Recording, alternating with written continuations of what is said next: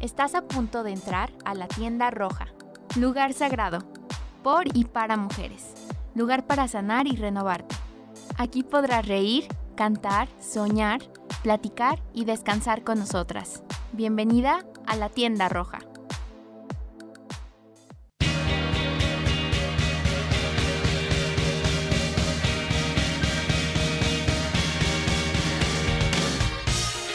Hola, ¿qué tal? Muy buenas tardes. Nos encontramos eh, una vez más en otro episodio de La Tienda Roja. Mi nombre es Mariana Flores y me encuentro el día de hoy, bueno, además de con mis compañeras, de quienes ahora se presentarán, con una invitada muy especial, quien ahorita también les platicaremos quién, quién es. Así es, como ya comentó Mariana, el día de hoy vamos a tener un episodio, la verdad, muy interesante. Igual podría ser también la continuación de un episodio que ya tuvimos hace algunos episodios de lenguaje incluyente. Eh, el día de hoy vamos a hablar acerca del, de los micromachismos en el lenguaje.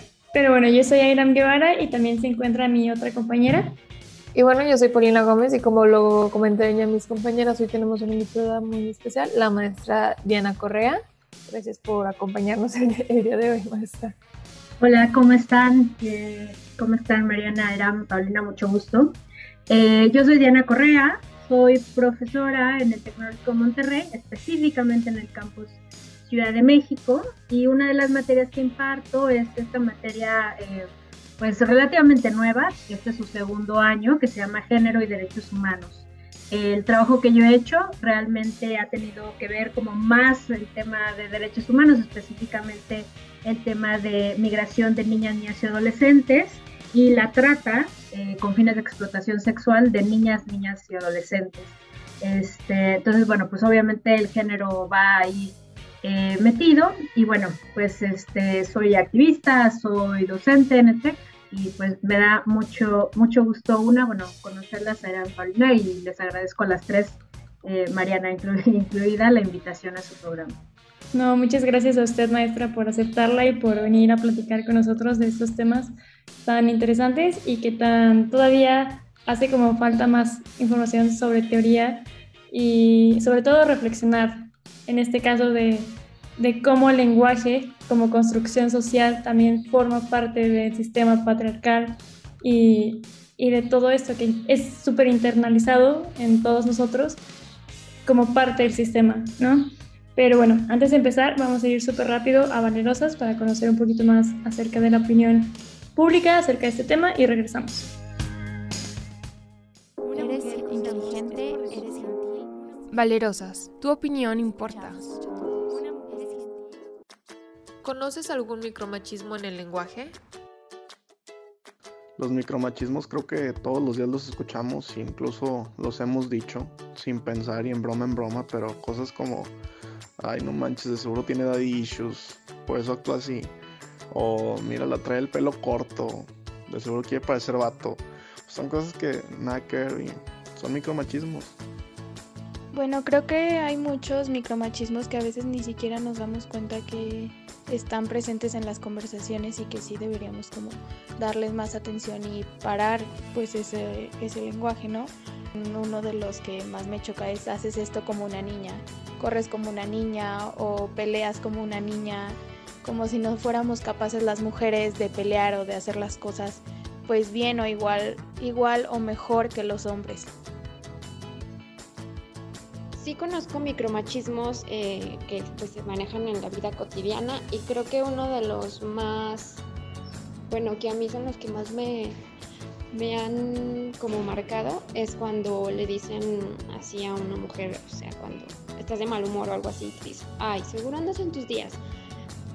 Es, o sea, creo que no es una forma como de creo que todos tenemos malos días o, estamos de mal humor en algún momento y nos tiene por qué relacionar con, con pues, cosas de, del cuerpo humano que son naturales. Bueno, uno de los micromachismos que yo conozco, que he escuchado más, es que cuando una mujer cocina algo, lo primero que dicen, ah, ya te puedes casar. Y siento que lo dicen como si una mujer que no sabe hacer cosas del hogar no sirve para un matrimonio.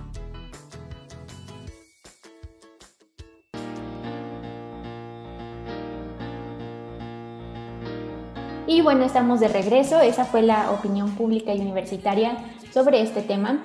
Y bueno, ahora sí queremos meternos un poco más a fondo. Este, primero, Diana, no sé si nos pudieras ayudar a definir este, qué son los micromachismos y, cómo están presentes en el lenguaje. Claro que sí, con mucho gusto. Eh, cuando hablamos de micromachismos, bueno, el micromachismo es este como término que nos inventamos para hablar de lo que a mí me parece y es, me parece incluso más correcto hablar de estos machismos de baja intensidad. ¿no? Entonces son todas aquellas acciones y, ah, y, aquí estamos hablando del uso del lenguaje, eh, creencias que ya tenemos, ¿no? que pueden venir de casa, que pueden venir de, la religión que profesamos, que, de nuestras creencias, etcétera, y que lo que van a hacer es justificar y permitir de alguna manera que toda esta estructura machista, que es mucho más visible, ¿no? pensemos en, un en los golpes, por ejemplo, pueda seguir. Entonces, eh, estos micromachismos los encontraríamos como dentro de este, esta gran burbuja que es la violencia cultural. Em, hay un autor, Luis Bonino, de hecho es quien empieza a hablar de micromachismos, este, y entonces identifica diferentes tipos, entre los que está uno que es muy interesante, que son los, los micromachismos encubiertos. Y estos micromachismos encubiertos son sutiles y entonces se utilizan, y por eso es que el lenguaje entra aquí, para establecer verdades. Entonces, como saben, lo vamos repitiendo, repitiendo, se replica, se replica, se replica y hay un momento en que pues ya ni siquiera lo cuestionamos. Muchísimas gracias, Diana. Y ya enfocándonos entonces en esta cuestión de, cómo estos micromachismos también están presentes en el lenguaje, ¿cuáles son los ejemplos como más comunes o, los más, este, como los más fuertes que se te vienen aquí a la cabeza hablando de este tema? Eh, son como estas este, expresiones eh, o incluso cuando hacemos búsquedas, por ejemplo, en Internet, cómo utilizamos el lenguaje, que podemos ver esto. El, el, ejemplo, y que estoy segura que a ustedes o lo han escuchado o lo han dicho, y quienes nos escuchan, si son estudiantes, en algún momento cuando fueron estudiantes lo hicieron, salimos de un examen difícil y decimos que nos violó, ¿no? Y entonces en algún momento hemos comentado que se da esta conversación y es, o sea, la conversación sigue, ¿no? O sea, no, no, no hay nada ahí que, que salte. Otra de las cosas es cómo vamos a manejar, por ejemplo, en el caso de los roles de género, ¿no? Eh, inmediatamente hablamos de, eh, por ejemplo, ahorita con el tema de pandemia, ¿no? Los médicos y las enfermeras. Y en automático lo decimos. Otro, otro micromachismo, bueno, cosas que tienen que ver con el micromachismo son estos estándares de belleza. Y entonces pensemos cómo decimos, no que nos vamos a poner maquillaje o que nos vamos a poner un vestido o tapones o qué sé yo, nos vamos a arreglar. ¿no? Porque evidentemente pues hay algo mal con nosotras, ¿no? O sea, nos tenemos que arreglar. Y si ustedes escuchan en, sus, en nuestras pares eh, varones, pues dicen, ah, me voy a cambiar los pantalones o déjame peino. O sea, es como muy específico qué van a hacer. Son como esas cositas, por eso les digo que a mí me parece como pensarlos efectivamente como estos machismos de baja intensidad. Me parece que nos da como una idea de qué tan, ¿no? Así pequeñitos, y ahí van y lo decimos, lo vamos replicando, ¿no? Lo peligroso es que es súper internalizado, ¿no? O sea, de que tú sin darte cuenta, porque al final siento que, pues como siempre, o sea, nadie nace siendo una persona deconstruida, ni por lo general no nacemos siendo feministas, sino es como conforme vas creciendo te vas cuestionando cosas y te vas dando cuenta de que tal vez esa expresión no es la más correcta. Y hay unas como tan evidentes que siento que a mí la que se me viene ahorita a la mente es una que incluso yo, yo decía, como, ah, este, es que no tienes pantalones suficientes, ¿no? O no tienes como o incluso también, no sé, el simplemente hecho de decir como, ah, estás joteando, ¿no? A, un hombre. Cosas de que, o sea, que no o sea, sin darte cuenta ya están muy naturalizadas en nuestro lenguaje, en nuestro, en nuestro cerebro y, y nos salen tan fácil decirlas sin cuestionarnos y sin ver realmente que sigue siendo peligroso replicarlo, que hay que cambiar estas cosas, ¿no? Porque siento que ahí ahorita el debate eh, en las redes sociales y con la gente en general es como que es una tontería, o sea, ya en todos lados quieren ver machismo, ya para zonas exageradas, ya todo lo ven mal, todo es como esta guerra entre sexos, cuando realmente sí es peligroso seguir perpetuando estas frases y estas actitudes. Sí, absolutamente. Y por ejemplo, ahorita que dices, pues es que ahora en todo ven machismo, es que en todo hay machismo. Eh, y no sé si a ustedes les sucedió, pero de repente dices, o sea, encuentras al feminismo o el feminismo te encuentra a ti, ¿no? Haya sido como haya sido. Y de repente es eh, las canciones, los libros que te gustan, las actitudes que pueden tener tus amigos. Tu familia, tu papá. Ajá, y de repente es de, ¡Oh! ¿qué está pasando? Sí. clave en todo esto es que se entienda, que podamos entender que hay una liga entre que yo diga cuando salgo de un examen es que me violaron, que hay una liga entre eso y el que tengamos a 10 mujeres víctimas de feminicidio en este país, porque sí la hay. Actos de violencia sexual de compararlo con que me haya ido mal en el examen. Claro, y yo siento, podría agregar a lo que dice Diana, es que al final el lenguaje es una construcción social que refleja la cultura de la sociedad y que tiene un gran poder y que yo siento que, es difícil verlo porque no, no es como tan de manera directa como que haya una opresión directa. Yo, creo, yo que creo que también ahí podríamos, perdón, no, no, no, no. Este, que ahí podríamos ver y, y son de repente como buenos ejercicios eh, quienes, quienes tengamos o quienes tengan eh, amigas, amigos, amigues fuera del país, ¿no? O sea, que no, son, que no sean eh, de madre, padre mexicano, nacieron en México y luego se fueron, no, no, no, extranjeros. Y, por ejemplo, enseñarles algunas de las canciones y traducírselas, ¿no? O sea, este, este ejercicio de traducir Mátalas, eh, en algún momento cuando este, estábamos hablando del tema de violencia de género y tal, y tenía unos estudiantes eh, había una mezcla ahí de estudiantes extranjeros y era de ¿qué? ¿Qué dice qué?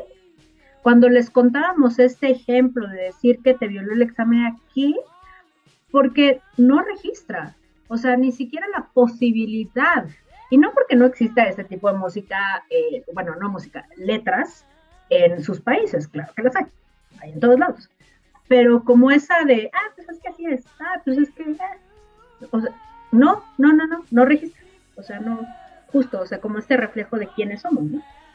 Y yo creo que aquí hay algo, como que muchas veces este, siento yo que lo que se pelea este, es la cuestión de que hay estos micromachismos en el lenguaje, pero siento que la cuestión del lenguaje incluyente y los micromachismos en, en el lenguaje es una cuestión que va como, este, como hilada, como si fueran primos o fueran hermanos pero muchas veces se va a la cuestión de que solamente sea incluyente. Entonces, este, o sea, la gente como que piensa que nada más queremos como sentirnos reconocidas, nada más en todo lo que se dice, ¿no? Cuando no, no, no, no se entiende como claramente que también hay una cuestión de violencia, ¿no? O sea, debajo de ello.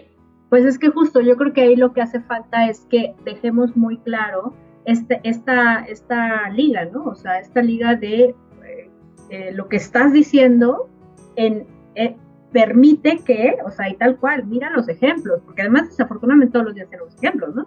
Pero mira los ejemplos, o sea, ve lo que está pasando, ve cómo están respondiendo a la niña, ¿no? O sea, eh, hay un feminicidio de una niña, ¿y dónde estaba la mamá? Y entonces otra vez, justo, porque pues la mamá es la que tiene que cuidar, nadie pregunta dónde está el papá. Nadie, es más, nadie pregunta si fue el papá quien lo hizo nos vamos contra la mamá. ¿Dónde está la mamá? Es que cómo es posible, es que claro, la dejó sola, pues la señora iba a trabajar. Justo es como, como develar esta, esta liga que está ahí y que yo creo que es un poco, es tan fuerte darnos cuenta que ahí está, que mejor nos volteamos. Sí, eso es, eso es mucho más fácil, ignorar el problema.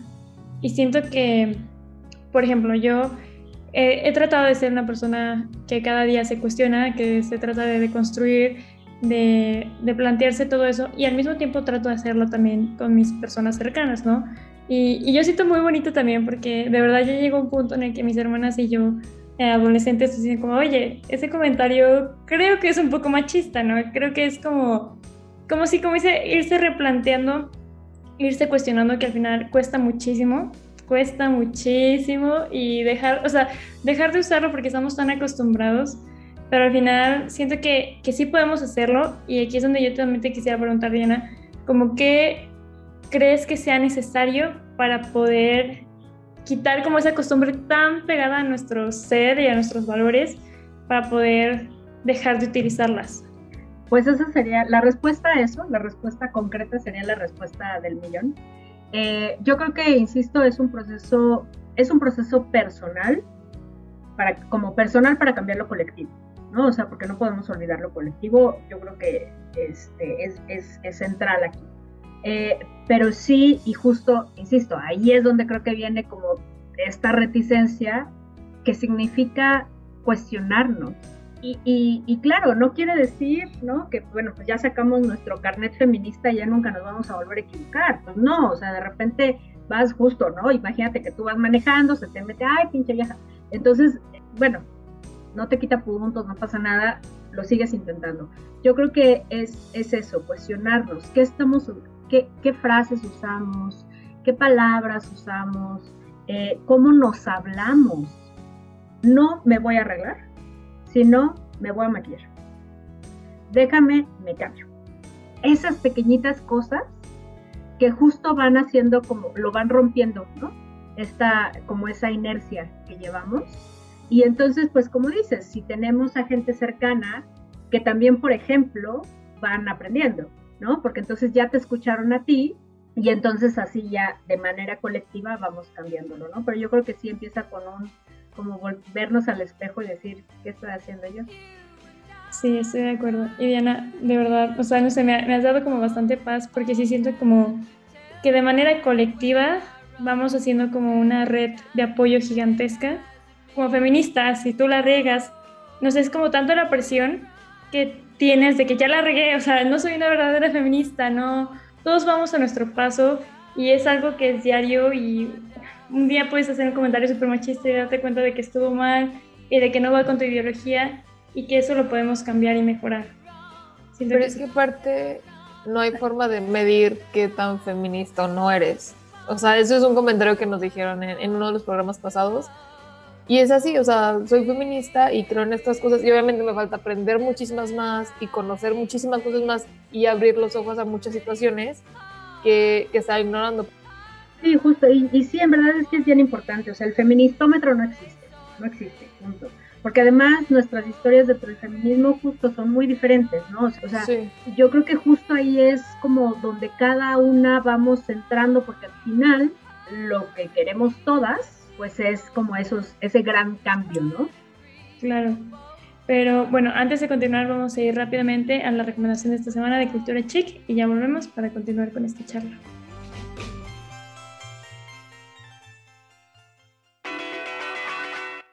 Cultura chic, de mujer a mujer.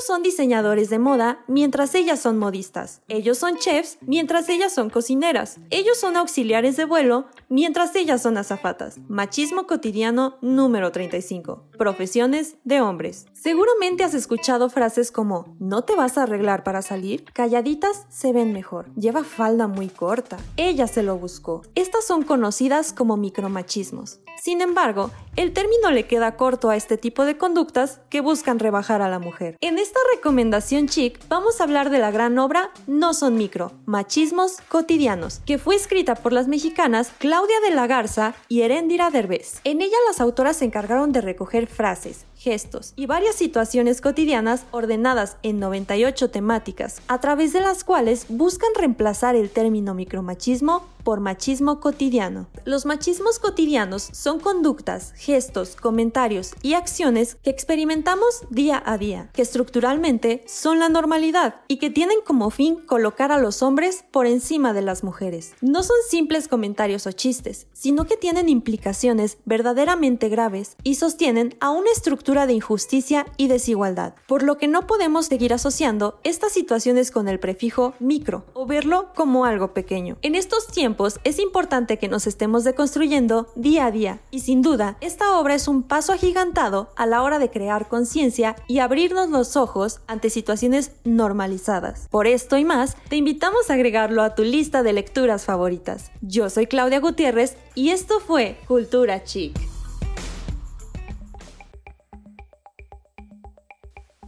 Y pues bueno, espero les guste mucho la recomendación de esta semana. Creo que cuando hablamos de micromachismos en el lenguaje, o bueno, una de las respuestas que yo siempre escucho es como, pues el lenguaje ya está y realmente solo son palabras, o sea, una palabra que te puede hacer una palabra, solo es una palabra. Pero no se trata de, de la palabra, sino el uso que le des a la palabra y fuera de su definición, también tienen connotaciones y también tienen asociaciones. Y pues se trata de eso, o sea, lo que tenemos que analizar no es el si hay o no hay este, micromachismos en el lenguaje, sino que el machismo hace uso del lenguaje, entonces por ende le, da la forma machista. Y otra cosa de las que a mí me brinca mucho es que siempre dicen como que no, pues el lenguaje siempre ha sido así, o sea, tiene años así, o sea, ¿por qué lo quieres cambiar de un día para otro? No estamos pidiendo mucho, o sea, simplemente estamos pidiendo que seas consciente de lo que estás diciendo y de cómo lo que dices este, tiene estas agresiones muy chiquitas, pero que igual este, están y, se hacen presentes. Claro, y que no solamente, o sea, o sea, no solo estamos diciendo que lo queremos cambiar por cambiar nada más, sino les estamos argumentando por qué es importante cambiarlo y por qué el lenguaje sí se puede cambiar y cómo en general el lenguaje sí ha evolucionado conforme van pasando los años, ¿no? Desafortunadamente ya nos quedan unos cuantos minutos para poder concluir, entonces a mí me gustaría como que Diana pudiera darnos como su conclusión general de todo este tema y de cómo pues realmente los, el lenguaje puede perpetuar eh, esta violencia entre, entre géneros y cómo son micromachismos que pueden escalar a violencias mucho más grandes. Muchas gracias. Este, pues sí, bueno, para, para hacer una, una, mini conclusión, voy a retomar ahorita lo que decían de pues el lenguaje siempre ha sido así y pues, pues ¿por qué lo, que, lo querríamos cambiar? Y bueno, pues sí, el lenguaje ha sido así y es el lenguaje, justo como mencionábamos hace rato, que representa las culturas en las que vivimos, ¿no? Un, un lenguaje en el que el racismo, el machismo, la misoginia, eh, discriminaciones de todo tipo están presentes y justamente lo que queremos hacer es cambiar esos presentes, ¿no? Y una, una de las formas en las que lo hacemos es con el lenguaje.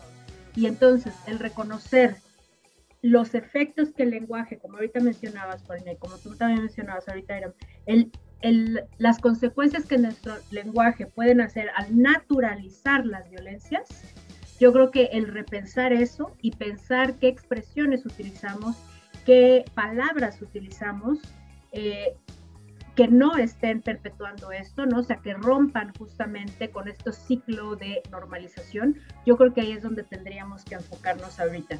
¿Es complicado? Sí. ¿Significa que vamos a estar eh, cuestionando cómo hablamos, qué decimos, etcétera? Sí. ¿Vale la pena? Desde luego, porque entonces yo creo que sí podemos desde el lenguaje junto con todo lo demás que hacemos, porque eso no quiere decir que dejamos de hacer lo demás pero junto con todo lo demás que hacemos, empezar hacia eh, movernos hacia una sociedad donde se este, mucho más influyente de los derechos de todas las personas. Me gusta mucho lo que dijiste de el ser consciente de lo que hacemos y el no hablar por hablar, porque muchas veces estas frases las decimos sin pensarlo y, y al final de cuentas es bueno el hablar de estos temas, como en, en este programa, porque igual poco a poco te vas dando cuenta de lo que estás diciendo y le das la importancia a lo que dices, a las palabras que dices, a lo que expresas y a las acciones que tienes en tu día a día con las personas que te rodean. Claro que va a costar trabajo porque es algo que tenemos súper arraigado y estarnos cuestionarnos, cuestionándonos y corrigiéndonos a nosotros mismos, pues la verdad no es algo que, que digas es, es muy fácil, ¿no? Pero también pensando en, en, por ejemplo, en los niños chiquitos, en cómo repiten todo lo que dices, el hecho de que ellos te escuchen hablar diferente o decir otras expresiones, o sea, ellos ya no lo van a, replicar, ¿no? Ya no lo van a estar repitiendo. Entonces siento que también es una cuestión como de inversión, ¿no? Y si lo vemos así a largo plazo, en algún momento se van a, eliminar, ¿no? Si lo dejas de decir tú y ya no te escuchan y ya no lo repiten, pues en algún momento como e, esa mini acción que tú estás haciendo sí va a ser como replicable a, a largo plazo y a un futuro como muy lejano para mí el lenguaje es algo súper poderoso que puede, o sea, te construye a ti como persona, construye la realidad en la que vives y construye el contexto en general de la sociedad y cómo las palabras son tan poderosas que pueden hacer muchísimas cosas buenas o muchísimas cosas malas. Y cómo enseñar un lenguaje mucho más inclusivo y un lenguaje mucho más práctico en el sentido en el que dejes de usar estos micromachismos para dañar a las personas que tal vez para ti no es importante, pero al final sí hay personas a las que les molesta o les ocasiona algún conflicto interno o les duelen algunas de esas palabras y estas cosas que perpetuamos. Entonces, si a una persona le molesta, mejor trata de evitarlo, trata de usar otros, otras formas de expresarte, ser siempre conscientes de, de construirnos en este mundo en el que estamos muy acostumbrados a usarlos y poder hacer un cambio que en general ya lo han dicho las tres, en el que si nosotras lo hacemos y jalamos como a todo, y a pesar de que nos digan exageradas, de que no vale la pena, que eso es como, es algo que sí vale la pena, es algo que sí está haciendo daño, es algo que sigue perpetuando las violencias hacia las mujeres y que para nosotros es fundamental cambiarlo, lo vamos a cambiar y lo vamos a lograr tarde o temprano. Y el simple hecho de estarnos cuestionando ya es algo mejor que el simple hecho de dejar las cosas como están y ser pasivos, ¿no? Entonces siento que esa es como mi conclusión en general. No sé si ustedes, chicas, gusten agregar algo más. No, creo que es todo. Agradecerte muchísimo, Diana, de que nos hayas acompañado este día, que, que nos hayas compartido un poco de todo el conocimiento que tú tienes y de todas estas como ganas de, de querer cambiar y, y, de evolucionar algo mejor, ¿no? Y de llegar a algo, algo mejor para todas nosotras.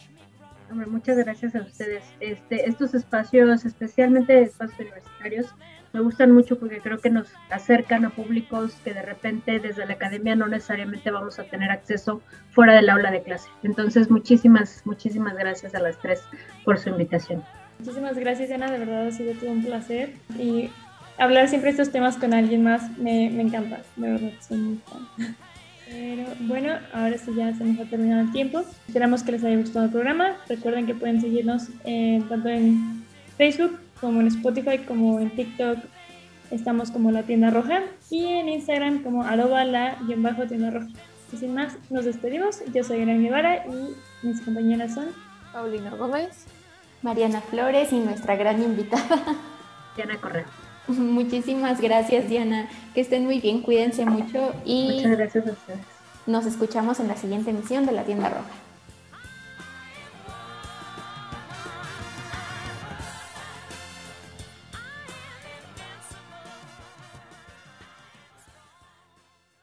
Te esperamos en la siguiente edición de La Tienda Roja.